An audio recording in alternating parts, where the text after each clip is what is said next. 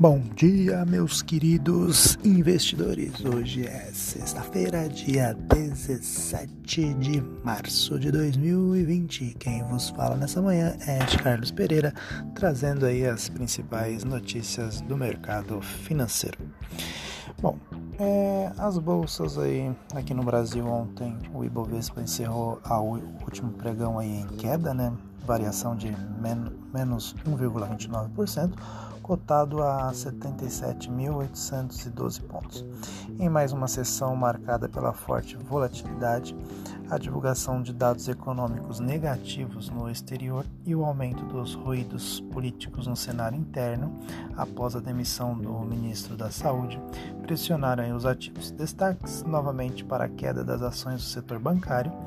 Itaú aí teve uma queda de menos 2,5%, Bradesco 2,60% e Banco do Brasil aí 2,9%. Commodities ficou aí Vale, Petrobras e Suzano, né? Foram as empresas que mais tiveram é, depreciação.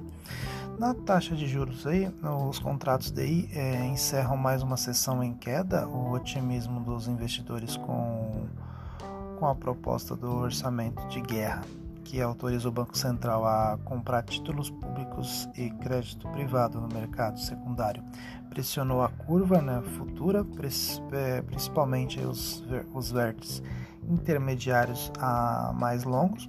Os patamares atuais dos contratos futuros é, precificam um corte de aproximadamente 0,41 é, pontos percentuais que vai acontecer na reunião do Copom que ocorre dia 6 de maio.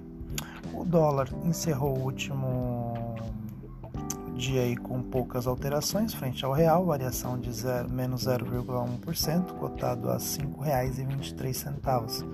Apesar do aumento da volatilidade local e a performance do mercado de juros, o, o real conseguiu mostrar resistência na, na última sessão e acompanhou os demais pares emergentes.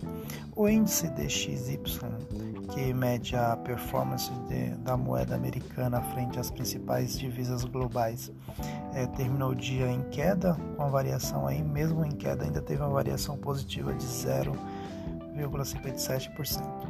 Já no mundo, aí, os principais mercados internacionais encerraram o último pregão em leve alta.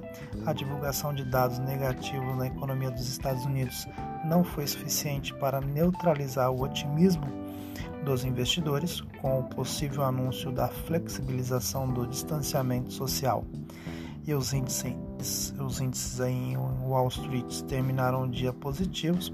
O presidente Donald Trump disse a governadores em teleconferência que alguns estados poderiam é, reabrir empresas e escolas é, precisamente antes do dia 1 de maio no mercado de commodities, o petróleo segue pressionado e o minério de ferro apresentou a estabilidade. Os yields terminaram o dia em queda a 0,63%. E hoje, né, é, o SP futuro aí, índice, e índices da Europa negociam em forte alta, após o anúncio do plano de Trump para a retomada da economia nos Estados Unidos.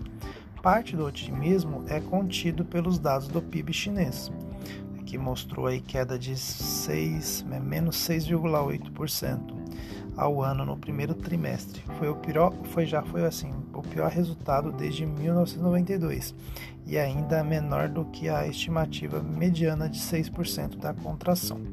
O petróleo né, volta a negociar abaixo de 20 dólares é, o barril, com novas quedas na demanda, e o minério de ferro negocia em alta. Destaque hoje vai ficar para o índice de indicadores de antecedentes de março nos Estados Unidos, que será divulgado às 11 horas. Então, é, isso daí praticamente é o que nós temos para hoje. Vou ficando por aqui e nos falamos no próximo Bom Dia Investidores.